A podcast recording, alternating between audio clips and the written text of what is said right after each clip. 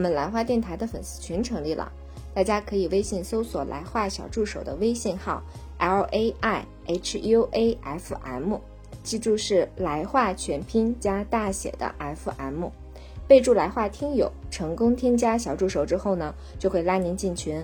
进群之后，大家可以近距离的与各位主播交谈，更有机会成为节目的嘉宾。在这里感谢大家一直以来对来话电台的支持，我们群里见啦！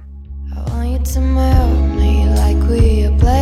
家好，这里是来话电台，我是主播大光，我是主播芝芝，我是主播皮皮。今天我们还在北京的这个疫情的居家的快要解放的这个时间点，但是皮皮比较苦逼，还要等好几天才能出去，因为皮皮我在也我也一样，啊，芝芝啊，芝芝也在丰台是吧？对，皮皮现在还在风控当中，但是大光这边已经见到了胜利的曙光了。你现在是出小区，什么去哪儿都没问题，对吧？我一直去哪儿都没有问题，但是现在就是说，马上不就可以开放堂食了吗？可以吃饭了，可以约饭了，可以约饭了。嗯我这老泪纵横啊，真的。然后咱回来啊，咱今天其实还是我们三位主播，就是三位主播。其实我们今天想聊一个啊，并不像我们开头这么轻松愉快的一个话题。其实我们今天想讨论一个话题，叫偏见。就是比较有争议点，带有比较强烈个人色彩的那么一个事儿。对这一节目的观点，仅代表我们主播个人观点，甚至不代表来话的电台的观点。所以说呢，如果说这观点有失偏颇，大家轻点喷。但是其实我们其实就是讨论一下，对吧？然后提起这个偏见，有可能叫偏见，也有可能叫一些刻板印象，或者叫文化冲突。所以说呢，现在咱们的第一趴其实就是说，想各自主播分别自曝一下自个儿有没有对于偏见这个话题里面的一些个平常遇到的事情啊，看不惯的事儿啊。大光先说一下吧，我来啊打个样，我先来啊你，先打个样。我先来，我先说一个，我先说一个事儿啊，这个事儿可能在非常常见，但是我不知道大家对于这种事儿有没有这种共同的反感，但反正我是比较反感。比如说在一些个公共的交通工具，地铁、公交、高铁这个上面去看一些个电视剧、抖音，它不插耳机子，就是外放吧，外放，嗯，声声音还外放。巨大，声音还挺大。然后呢，这是一种，还有一种是什么呢？不上车他不打电话，一上车刚坐上就开始打电话，一打能打到下车。打的还是扯闲篇的电话，打的还是扯闲篇的话。在一个密闭空间或者相对比较封闭的空间里头，始终在在说话，对吧？唠叨个不停的这种感觉，对吧？然后呢，大光这边呢，觉得如果说你打电话是工作，是比如说沟通业务，我觉得还能理解，但是却是好多都是那种就是聊闲天儿，就是让我非常抓狂。有一次其实也是我在坐高铁啊，因为从北京回天津嘛，虽然说路途并不长，半个小时，可能恰恰也是因为这个半个小时，让某些个乘客吧，他那个百无聊赖，不知道该干点啥，因为碎片化的时间嘛。然后可能也得感谢我们这个高铁上这个网络信号特别给力，你知道吧？就是他就基本上从进了高铁坐下那一刻开始打电话，一直打到高铁到站。因为大光喜欢在高铁上睡一觉半小时，就给我烦的呀，真的是给我烦的，实在是不行，你知道吗？影响大光入眠了，影响大光做春梦了。但是、哎，但是这块儿吧，确实是我跟我朋友也提起过这个问题，但是我朋友其实就表示没有什么，他能接受。所以说，这是我是觉得可能是我的一种偏见，或者是怎么说呢？反正有点受不了。不知道皮皮跟芝芝遇到过没遇到过类似的情况？我我先说吧，其实像外放的这个事儿，我觉得可能作为一个怎么讲，相对比较有素质的人吧，或者比较有自知之明的人，我觉得大家都会插个耳机，或者说把这声音调小一些，对吧？就不会影响到周围的人。这点我觉得，虽然我们在地铁或者在一些地方偶尔能碰见，但是呢，大家都还是能做的比较好。但真的是有做的不好的地方，可能有一些人或者说一些列车员，他可能就会主动提示这个乘客，让你把声音调小一些。但是说到打电话的这个事儿，我觉得我可能比大光还要更进一步，就是刚才大光说你可能有一些人聊工作，对吧？你还能理解这个聊闲天儿。我是说，我的意思是我如果说你要一直聊工作都能聊半个小时，这样的话，其实我都不太能理解。就是说，如果你长时间的话打电话的话，你影响到周围的其他人，我觉得不管是你是聊闲天，还是聊正经工作，还是聊一些什么正经事儿，我觉得都不太合适。你都应该去选择一个相对安静点儿的地方，然后人少一点的地方去去说这个事儿。不然的话，其实。在尤其在高铁上那种相对密闭的又比较安静的地方，你始终在说话，周围人都不说话，就听你一个人在叨叨叨叨叨叨，那真的很容易让人特别烦，心生这种烦躁的情绪。其实我跟皮皮说完那，我补充两点。第一点就是说，在地铁上，尤其早高峰的时候，因为大家也知道，我们做这个怎么说，IT 圈的吧，加班都比较严重，都比较缺觉。这个地铁上其实是补觉的时候，你又想象在早高峰的时候。你坐在那儿，然后想补会儿觉，然后旁边有一个人，无论是看电视剧还是看抖音还是聊业务吧，嘚啵嘚嘚啵嘚嘚不嘚啵嘚嘚嘚不一路，你可想而知你是有多抓狂。然后另外一个呢，在高铁上那种场景呢，属于你是躲不了也跑不了。你在地铁上，你可以选择你不坐在那儿，你可以站起来去别的车厢，但在高铁上有点不太行，因为你的座就在那儿，你也躲不了，你只能忍受。作为我的选择，可能是你你去一边打去，你上那个列车连接处，你去打去，那块人少，你去那儿打去。就你跟他说一声是吗？对我我会说一声，你聊个三五分钟，其实能理解，对吧？真的有什么事儿？但如果你聊照着十半个小时，甚至说十五分钟往上走，那其实就是很影响大家，尤其在高铁上这种，就我刚才说了嘛，它是一个相对比较安静的地方，对吧？就是大家可能都不太会说话，也没有什么交流，或者说交流的声音都相对比较小。那你一直在说话，一直在说话，那确实很容易影响到别人。大家都是成年人，你不是小孩儿，你小孩儿有那种不懂事儿啊，他嚷嚷几句或者说话声音大点，大家都能理解。但你作为成年人来讲，我觉得啊，我个人觉得是不太能说得过去的。就你一点都不顾及别人的感受。我的话，我会选择就是如果。我是需要在火车上工作，或者是那个准备一些东西的时候，我他旁边就那种唧唧歪歪的声音，那我就会跟他说一下，我说能不能，呃，把这个就如果是外放的话，能不能收起来这个声音啊？如果说是打电话的聊闲天儿的话，能不能就是小点声或者怎么样？但我我有可能会选择是我离他远一点。我如果真的我的事儿更急的话，那我就要么我自己躲得远一点吧，甭管是高铁还是地铁，我可能就想找一个就是另外一个车车厢，我自己站着去处理这个事儿，或者是怎么样。就所以，可能我的策略上来看的话，要么选择直接刚，要么就选择逃避，然后逃避的可能性会更高一些，有点那种。多一事儿不如少一事儿，对对吧？我惹不起你，还还不能躲得远点儿吗？就这种感觉的是吧？对，就是最重要的是不要让自己受到太多的影响。对，基本上我也是，可能是先控制自个儿。你比如说，你自个儿买一个好点儿的耳机子，带降噪的那种，对吧？嗯。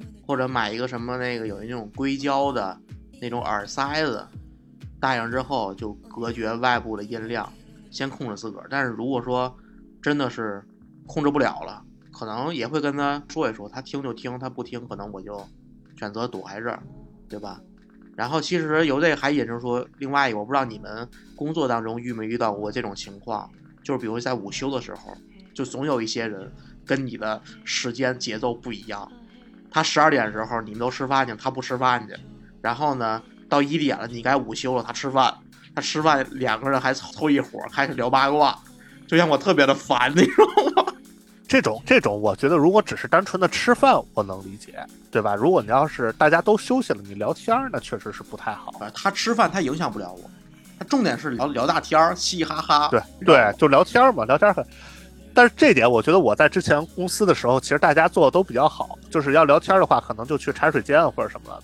嗯，在工位的话，大家都会选择睡觉。至少是至少是不说话，因为大家都会觉得挺累的，要不就玩游戏，要不就不说话。确实是有一些人他嗓门大，我也可能能知道，他不是诚心的要吵你，但是就是说话声音大。但是要我，比如我，比如我，但是我就让我就很烦躁，你知道吗？我就借着我这嗓门大，我说个事儿吧。因为我这个嗓门比较大，说话声音可能相对比较大一点，然后呢，说话语速又比较快，这可能是之前说话的一个习惯，就会让别人觉得我是一个相对比较暴躁或者是比较冲动的那么一个人，就不太好接触，或或者说是一接触就容易不知道在哪块就把这个人给惹惹急了。但其实我还是一个挺温柔、挺好说话的那么一个人，就是总会给别人那么一种错觉。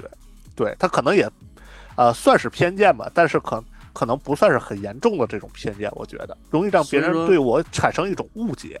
所以说皮皮刚才所说的是他这别人对他的偏见是这意思。对对。对对对，但是一个比较实比较小的偏见。你你有没有你对别人的偏见？大胆一点，啊，自爆那嘛。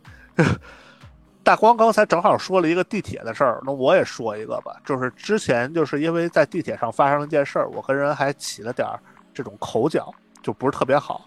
但是我觉得，当然就是起冲突肯定是不对啊，但是我觉得这个事儿办的，其实我指正的一点应该是没什么错的，就是当时我们是在那个上班的这个路上，就是出站的过程中，你想出站，咱们平时上班其实相对大家都是比较讲究效率，步伐也都比较快，但是现在总会有一些人，就是他也是盯着手机，他他看手机走，就不管是你看电视剧啊、玩游戏啊，还是刷抖音啊，他一边看一边走，就走的特别慢，就是特别容易影响到后头人的一个进度。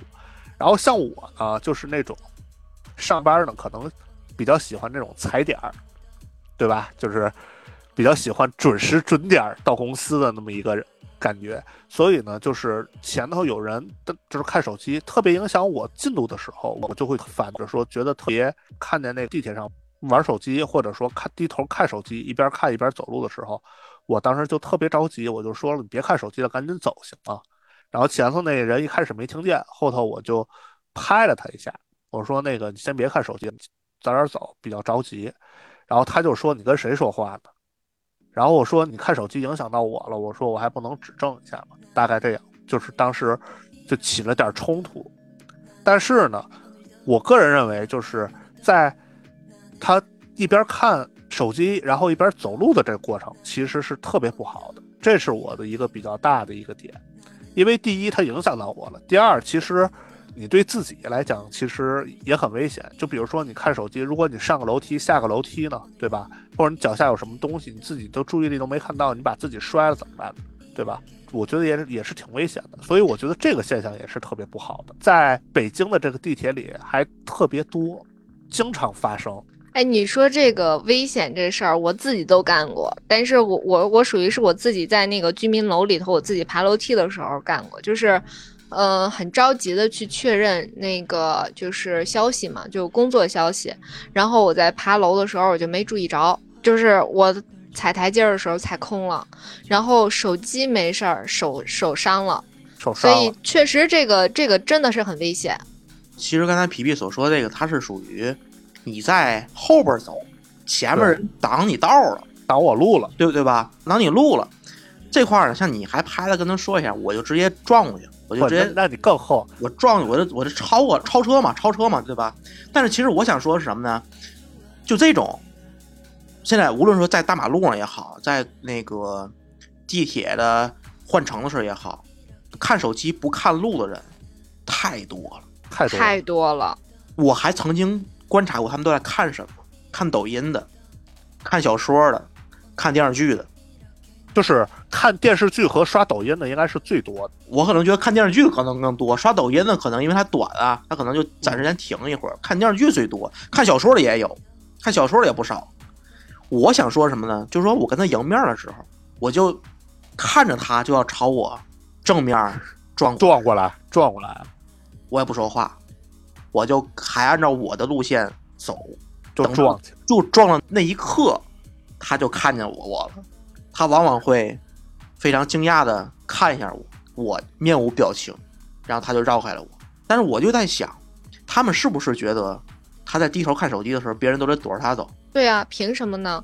他对呀、凭什么呢？我我就不躲着你。对我我也不懂，就为什么要躲着你呢？对吧？就就是我走我的路，我也没挡别人的路，对吧？那我干嘛为什么要让你呢？对吧？我是觉得他们可能是这种心态，就觉得我自己在这里看手机也好，可能大家都在躲着我走，所以说我 OK，我没有危险，但是可能就碰上我这么一个，但危险的是别人呢。对，着急的是别人那种。对，所以我觉得这这种行为，这种人就欠。你像，反正我是那种，因为我自己也比较着急，所以我我会直接把这种东西就指出来，我说让让我过去。那至于起了冲突什么的，那可能，当然这也不对啊，不建议大家。但是你自己为了自争取自己的利益，包括就是说为了保护他也好，去点醒一下他，其实也是为他好嘛。这种事情，要不然的话，其实既影响了自己，对吧？也影响了别人，这种情况其实不是特别好。对。对，我觉我觉得这至少不是一种说我们在教别人做什么，而是说在出于安全的角度上来看的话，其实真的不应该是边走路边去看手机的这样一个情况。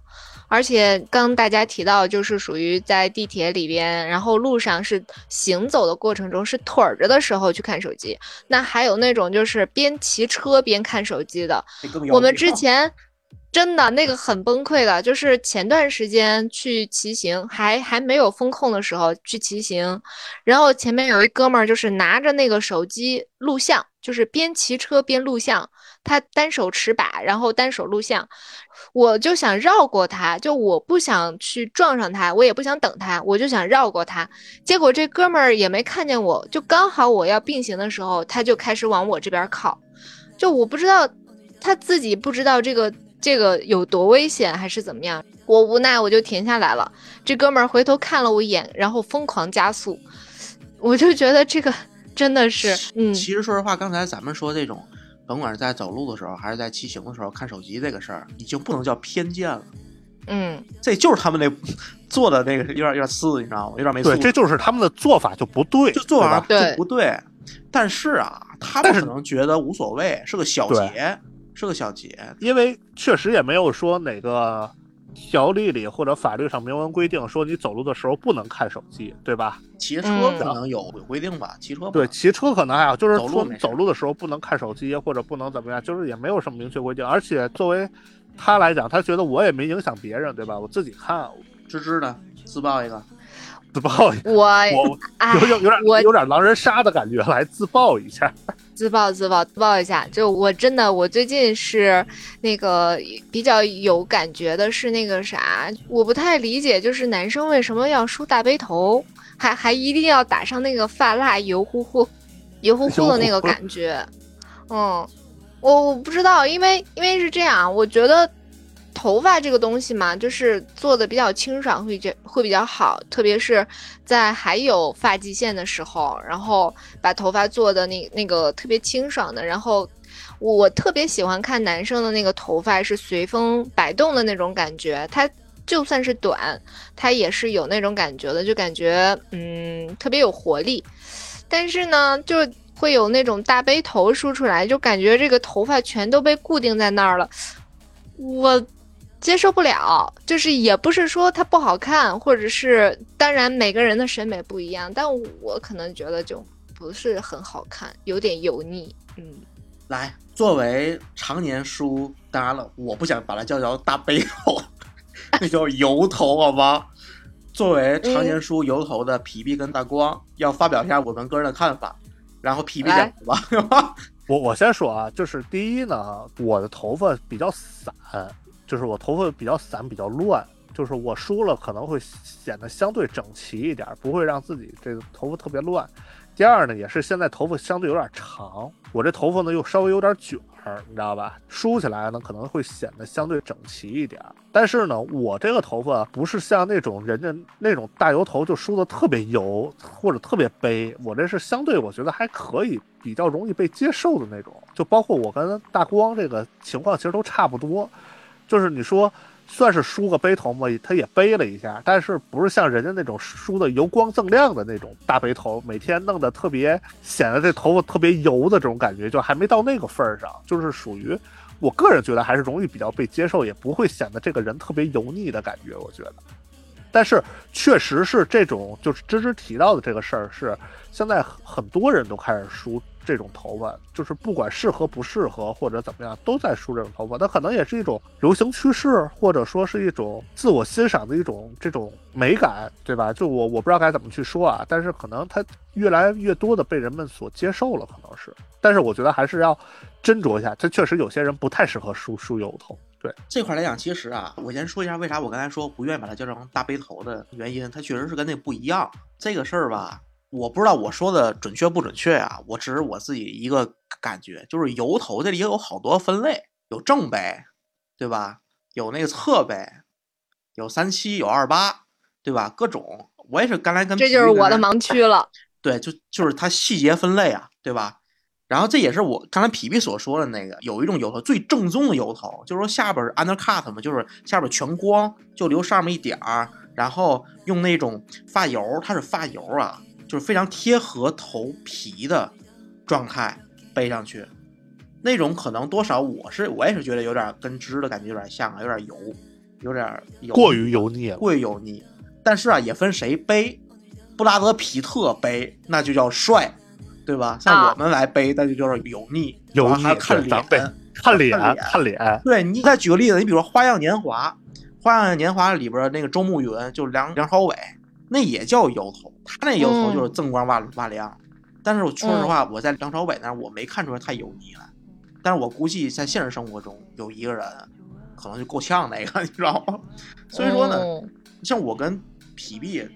留了也这么多年了，说实话，这个已经过时了。现在都是流行什么，那个前刺、碎盖儿，包括那什么逗号、刘海儿，就是那帮花样美男们的发型啊。对对对。但是其实，在我们心中，觉得这个油头、美式油头这个来讲，包括你看什么余文乐，对吧？这都是比较代表的。你像我比较喜欢韩国电影何正宇，就是成熟男人的魅力。哦，你明白吧？就不是小孩子了，不是小孩子了，成熟男人的魅力，然后痞帅，就这种感觉的。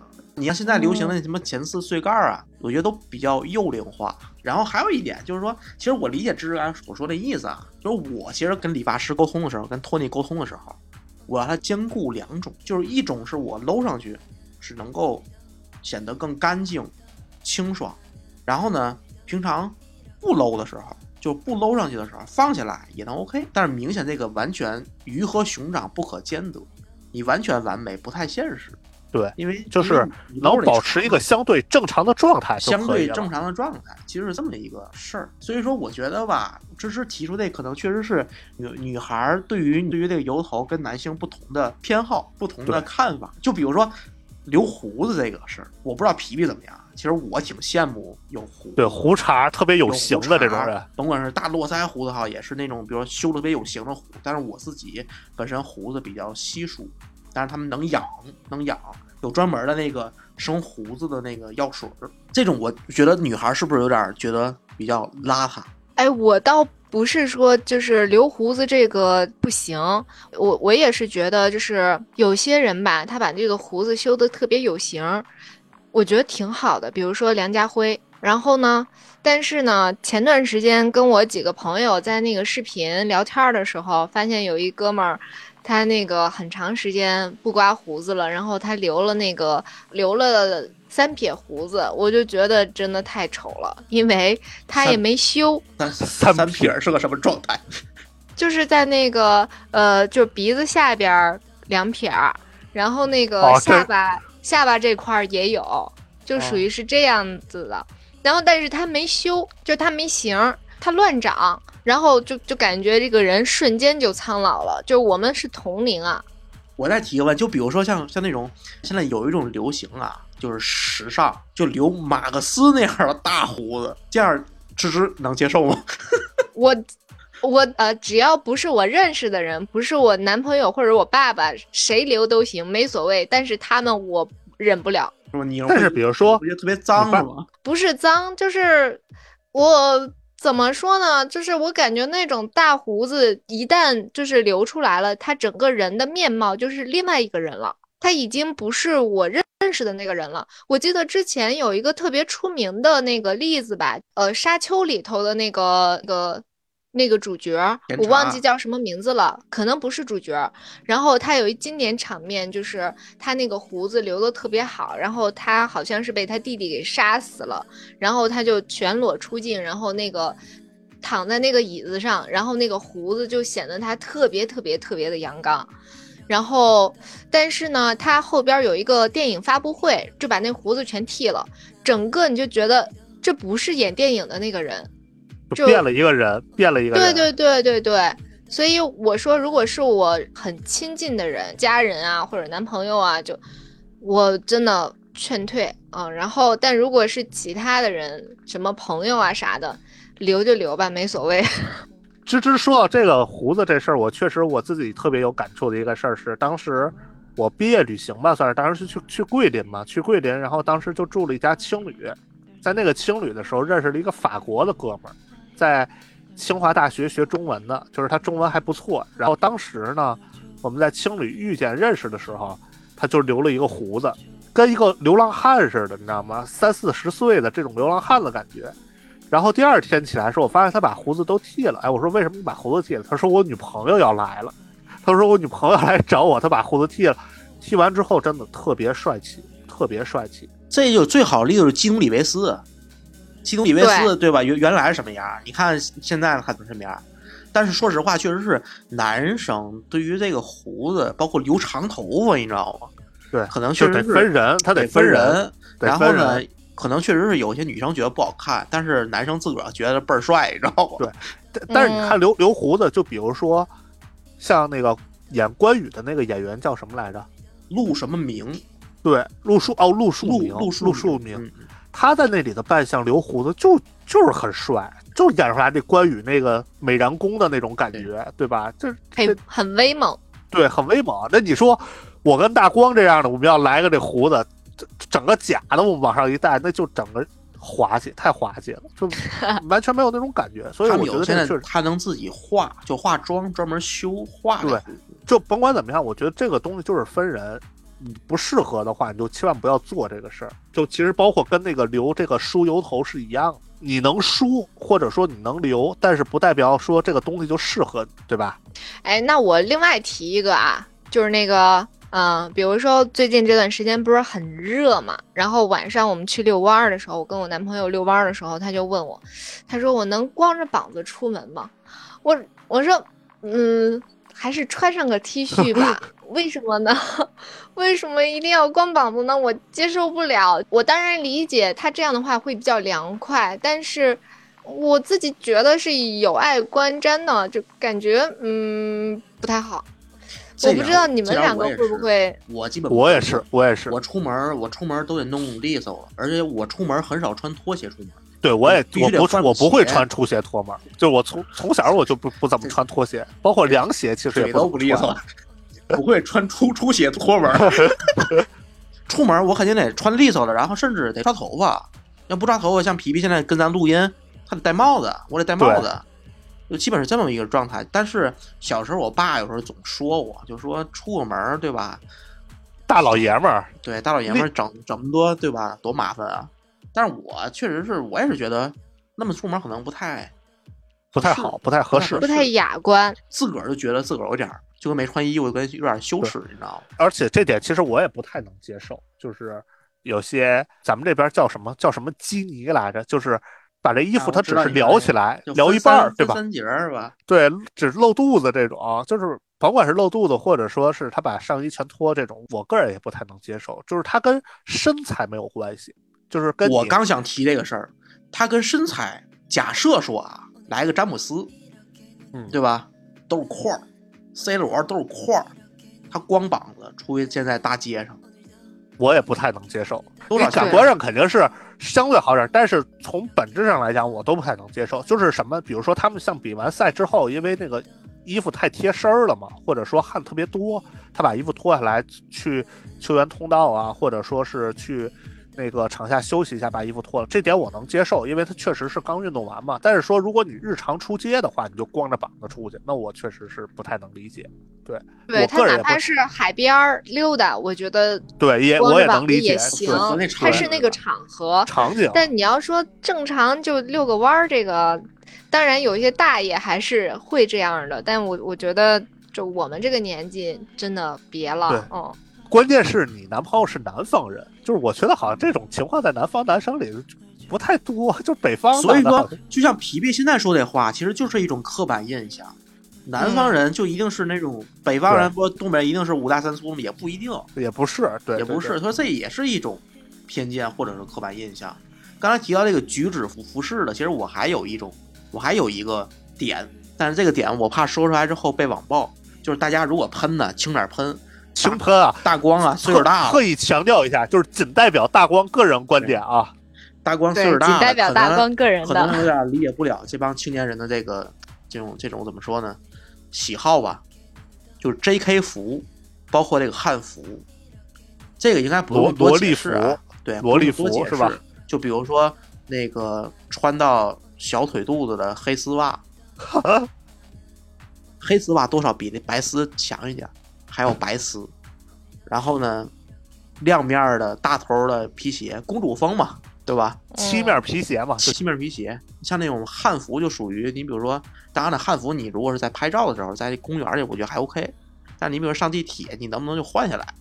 我多少有点理解不了，啊，就让人有点不太好，不太有点有点别扭，反正。然后还包括那个，其实多少，比如说那种日本的校服，现在有那种年轻的穿百褶裙短的，然后上面是日本的校服那种的，我多少也有点跟不上节奏，你知道吗？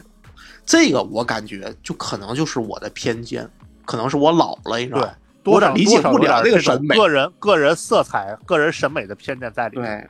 对，对我感觉大光可能是觉得这些东西应该是分场合的，不能在公共的区域里头，或者是说应该分地域啊。如果是在日本的话，你爱穿穿了，他们国家可能所有的学生都是这么穿的，但是在国内的话，就还是差点意思。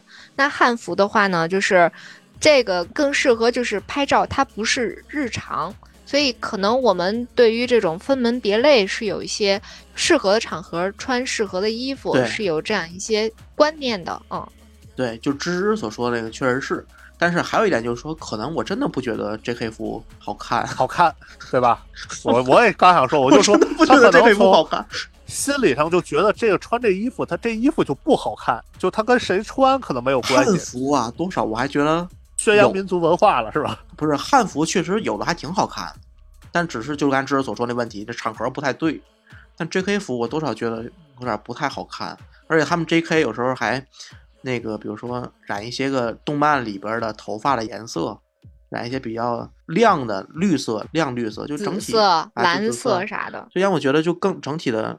我再说一句啊，这仅代表我个人观点，个人观点可能是我岁数大了，跟不上潮流。对，我觉得这个是应该是两个风两股风气吧。第一股风气就是那 J.K. 的，应该就是 coser 风，动漫的那种。然后他们可能看了各种动漫，然后他们就喜欢那种很奇装异服，然后又或者是说就是那个动漫人物能够做到的。他们我不知道你们看过没有，就是不管是在 B 站还是抖音上，就有好多那个做仿妆的。啊，然后他仿了那个动漫的那个妆，然后整个穿搭又很像，这个属于是一种，我觉得是一个个人呈现吧。他就觉得这个东西做出来比较个性啊，然后别人做不到，或者是就想让大大家看出来说，哎，你看我仿的有多到位。这个是我觉得是一个仿妆的，然后另外那个汉服，汉服我之前跟别的朋友也聊过，他会觉得穿汉服这个事情算是弘扬。呃，就是民族文化嘛，对对，然后呢，穿汉服的人越多啊、代表我们这个文化的这个风起来了。然后还有就是说，对于这个呃更年轻的这一代来说，好像是民族文化的这个根儿扎的会更深一些。对，国风可能在他们那时候更流行嘛，嗯，对古风，对，对。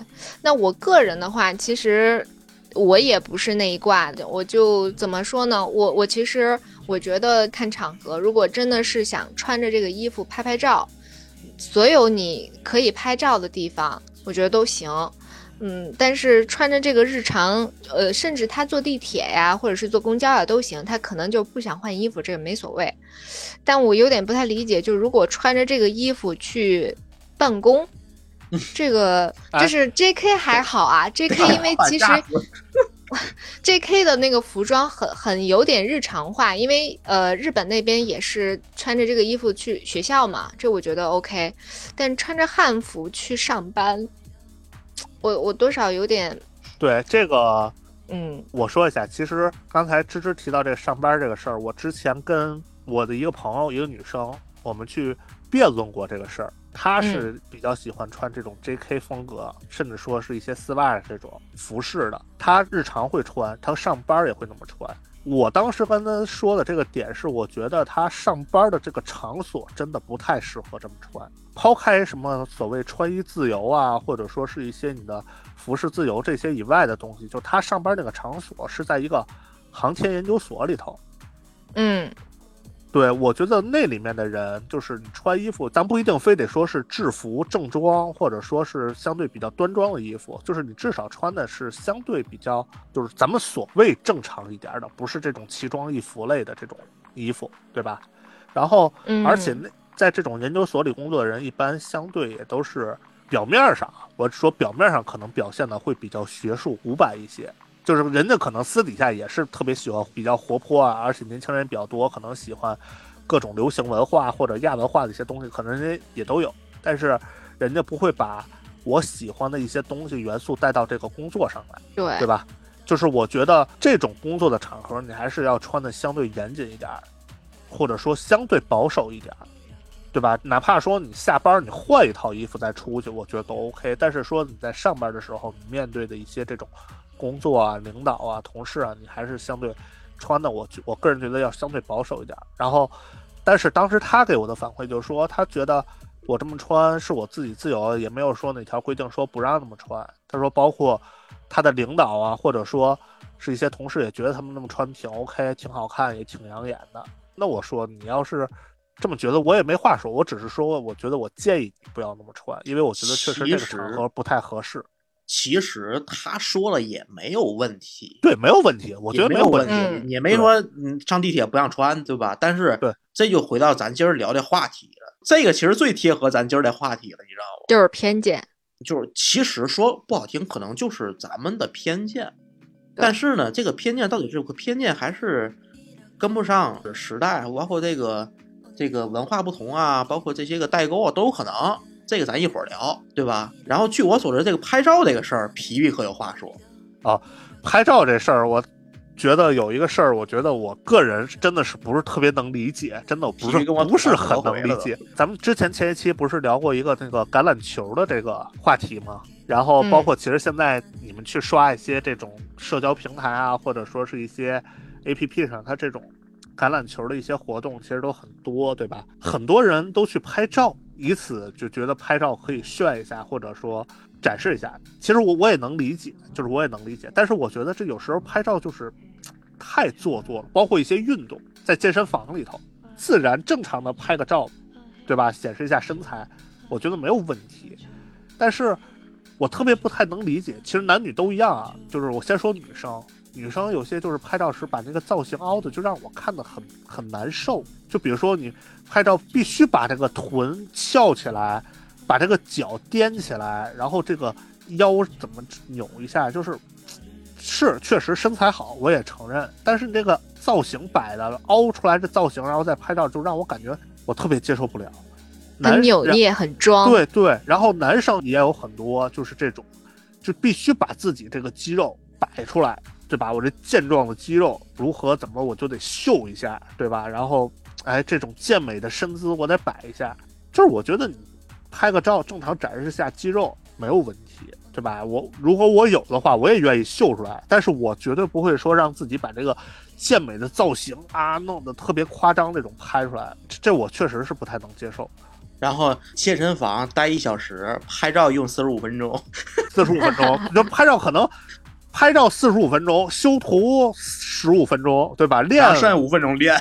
对，就练可能都没怎么练，对吧？反正就光拍照修图了，就就这种行为，我真的是不是特别能理解。包括就是我们在那个玩那橄榄球的时候，他确实有人可能会，比如说，哎呀，给我专门拍个我这个接球的姿势，对吧？拍个我这个扔球的造型，就是这种。我觉得就是，如果你在玩儿或者运动的过程中，摄影师给你抓拍出来，这比较自然的，没有问题，对吧？这个你摆出来特别帅的姿势，可能大家看出来都也很欣赏。但是你就是刻意的去装一下，那你说你是为了运动来的，还是为了拍照来的，对吧？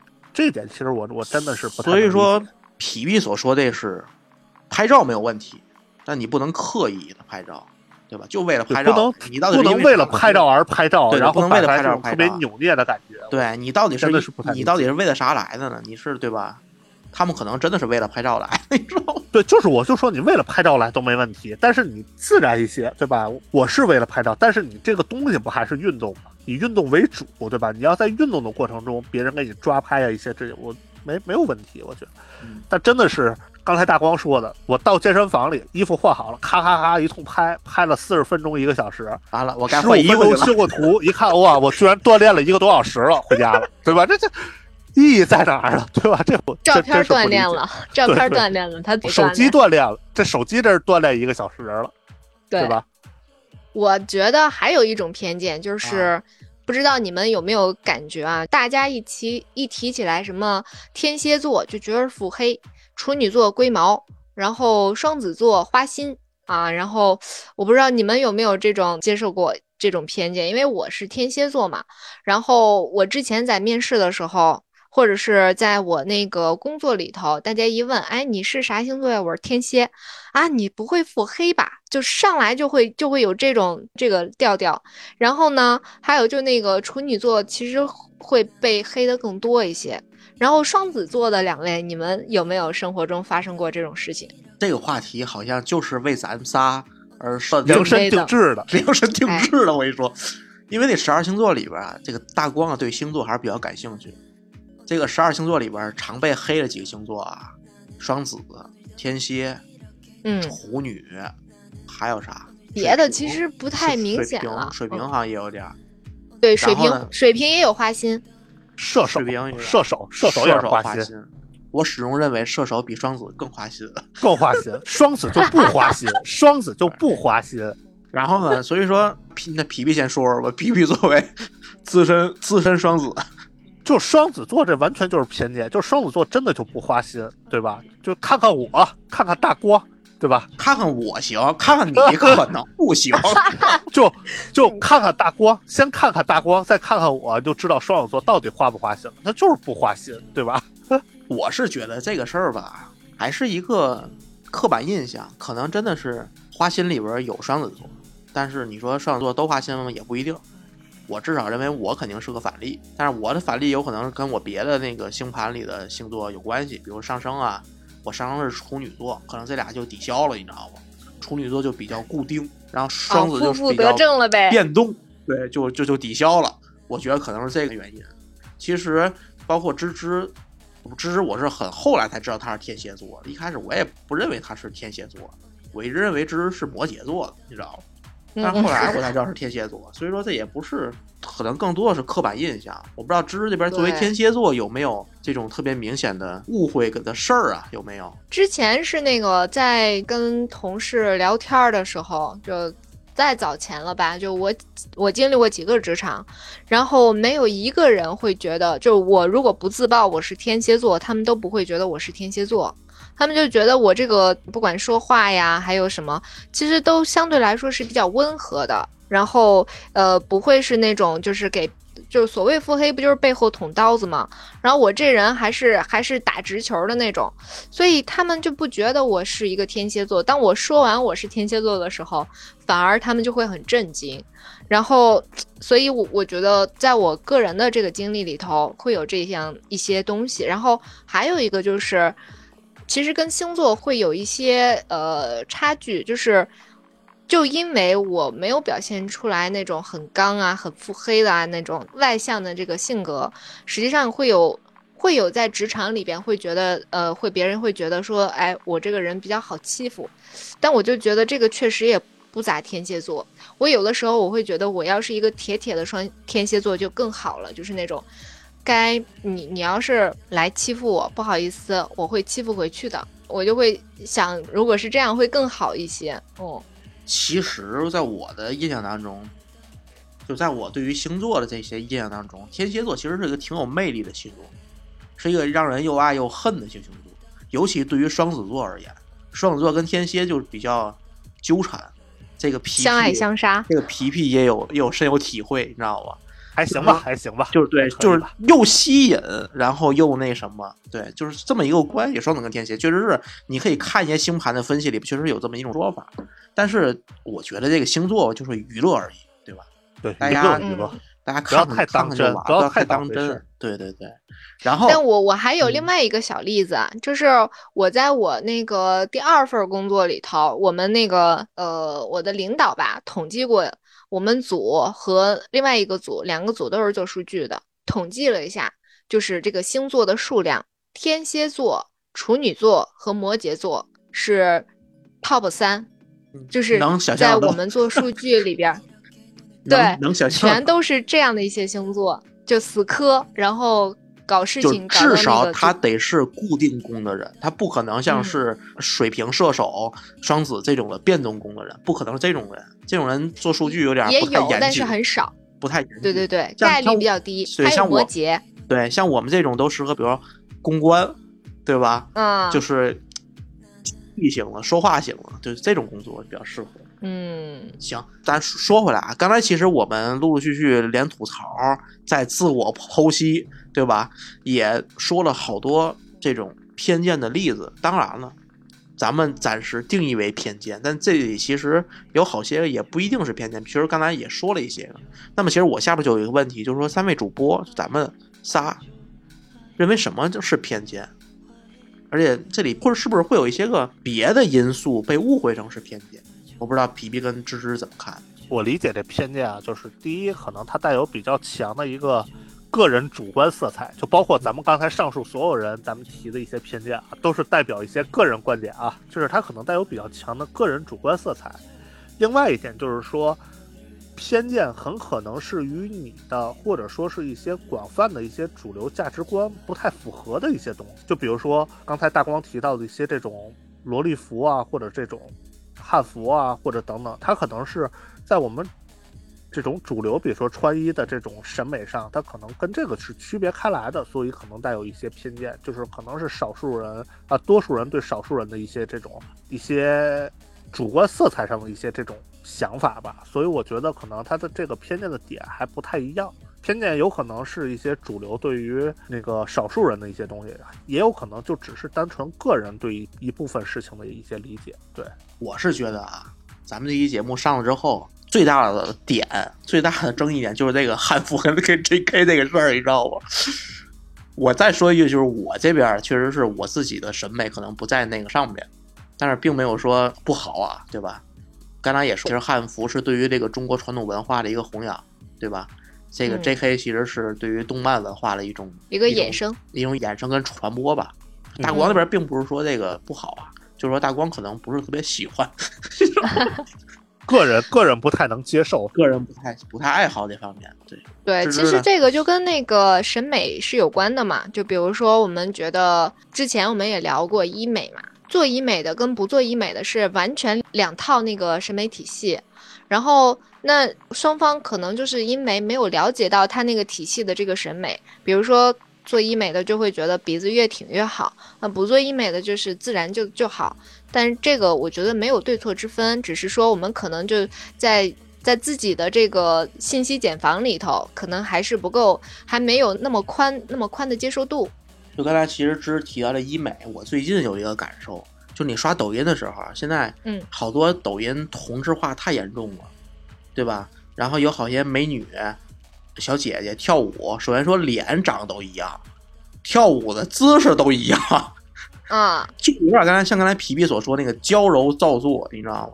就让我一个流水线给培养出来，一个流水线一培养出来流水线。然后就让我瞬间感到的就很很 low，你知道吗？而且就就很风尘，啊，对，哎这个词儿用的很准确，很很风尘，很风尘，不是那种高雅、啊这种雍容华贵的一种欣就，品味就很 low，你知道吗？对对对，人家这有有流量，你也没办法，也有流，量，没有办法。对，所以说我这边觉得偏见可能大概有这么几类，咱刚才说这么多啊，有一种是比如说像刚才一直所说那什么 J.K. 啊，什么那个汉服，这可能是代沟或者是这个文化差异，喜欢的东西不一样造成。还有一种是看不惯，看不惯。你比如说那个外放这个事儿，比如说上高铁打电话这个事儿，这可能是看不惯。你说人家上高铁还不许打电话呢吗？也不一定。但是有一点我非常肯定，就是这个走路看手机这个事儿，这他妈不是这不是一偏见啊个好事儿。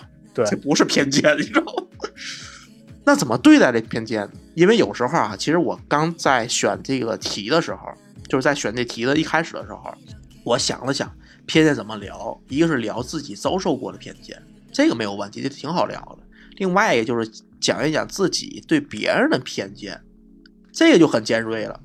其实按照正常来讲，谁也不想对任何人有偏见。偏见这词儿是一个贬义词，但是人都是平常人，对吧？都有七情六欲，难免有你看不惯的事情。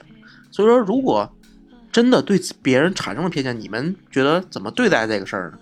我先说吧，就嗯我其实会有两种情况。第一种情况的话，就是这个这个东西它影响到我了，它非常影响我。就比如说在那个高铁上这种这种情况，然后我也在办公啊，然后隔壁叽里哇啦在那儿外放，那我就会跟他说一声，就我在办公，你能不能先把这个声音哎关一下，然后或者是调小点声。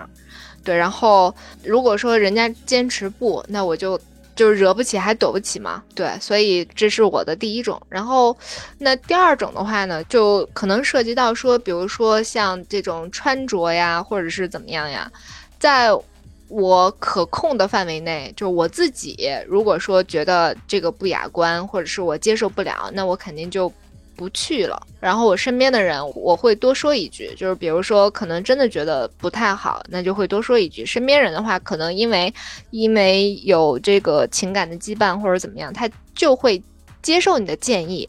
然后，但如果是陌生人的话，呃，快速的离开就好了。我觉得就不用太 care 这些东西，因为实际上，特别是服饰的这个部分，没有办法就管到别人，然后也只能是就让它过去。反正对于我来讲，就是还是海纳百川吧，让自己的胸胸怀变得更宽广一点。就是你要接受这些有容乃大，是吧？对，因为我觉得这个刚才芝芝也说的嘛，这个东西，如果你接受不了或者你理解不了，那对吧？咱们躲一下，对吧？躲还是躲得起的嘛，对吧？就是我们远离这些东西就好了。其实你也没有办法去帮助别人去决定要改什么事情，你只能帮助自己决定说我自己喜欢这个事儿。那别人改不了，那我们就离他离这样人远一点就好了，对吧？因为其其实其实你你也没有办法去改变什么事儿，就咱们能力也还没到达那个境界，对吧？因为其实就像刚才我说的那个，因为话题叫偏见啊，但其实刚才说的事儿里边有好多种类型。有一种类型可能就是因为你们俩所处的背景，包括年龄不一样，他们其实也没有问题，可能你就是理解不了。像这种，我觉得就随他去吧，对吧？然后就是你 你理解不了，你就别跟他们一块儿玩儿就完了，别在一起待着就完了。然后人家也没做错什么，你也管不着人家，对吧？人家可能还觉得你事儿逼呢，事儿的，对吧？还是还觉得你事儿逼呢。但是你比如说，真的是像刚才有一些个确实是不文明的情况，社交场合不太文明的情况，可能对吧？你影响到你自个儿了，该说说，对吧？该表达表达。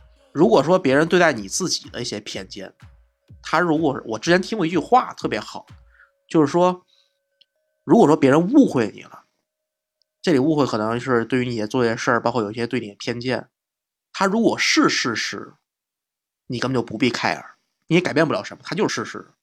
它如果不是事实，你更不必 care，对吧？对不对？它是个它它是个假的，根本就不存在。所以说，随他去吧，对吧？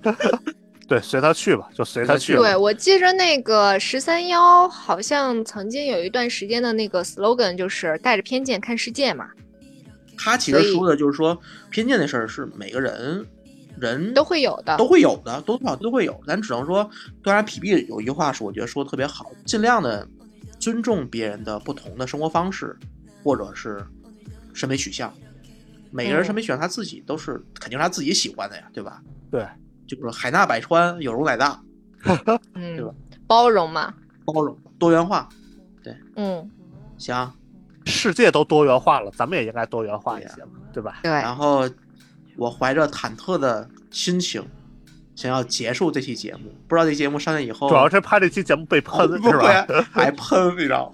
被下架都好说，我怕被网暴，你知道吗？被网暴，哎但是假设我们的求生欲还是满满的。对嗯，但是假设说，如果真的被网暴了，那么也证明咱火了。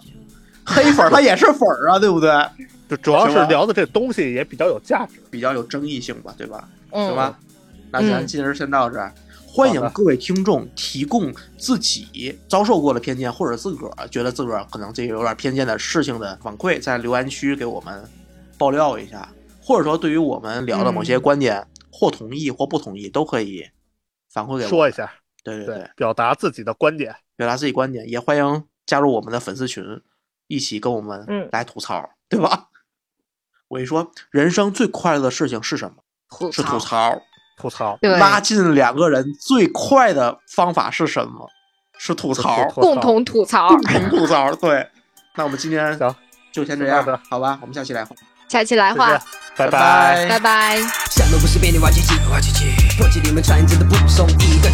欢迎大家搜索“来话电台”，订阅我们的播客。如果你觉得电台内容还不错呢，还请大家积极的点赞评论，给各位比心啦！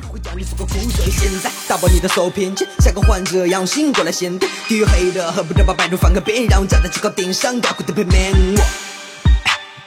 玩弄的手盆子绝不给你放把火。天使打破厥词，给你肩膀上把锁。从不一路追不到我家乡，这就是地线里。生活记住，哑巴比聋子更让人待见。看天翻地这个世界粉碎你的封建观念，要全力以赴。二三四的兄弟创造新的画面，破解我们都能喝酒，我酒精过敏，喝了不能下入手。哎，破解我们男尊女卑，哪里来的偏见？我表示卑微。